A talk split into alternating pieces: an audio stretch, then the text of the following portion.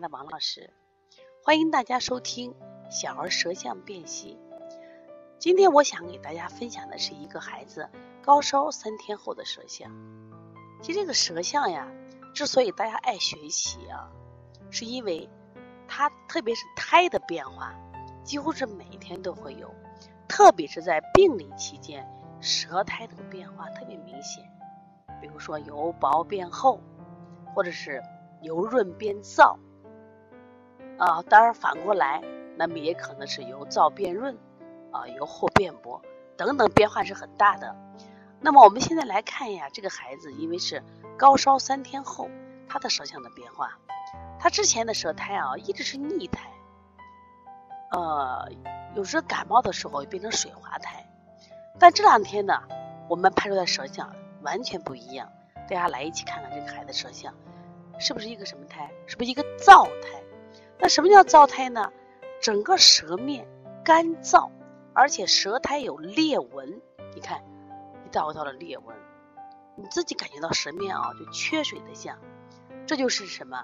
因为孩子高热不退，导致体内缺水，那么在舌面上的反应就是一个燥胎。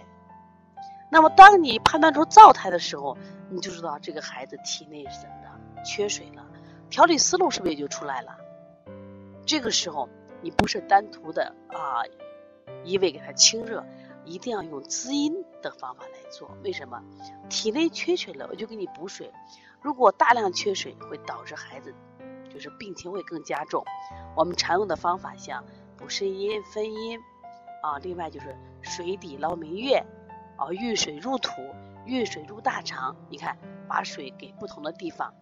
另外呢，像我们常用的太溪、三阴交、血海、涌泉，都是一些滋阴的穴位。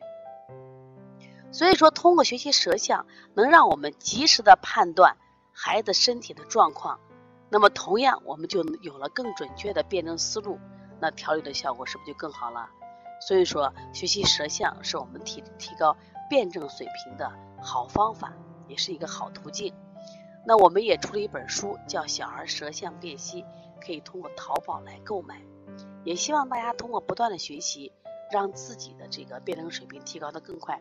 另外，我们在人人讲也有我们的舌诊课程，你也可以购买。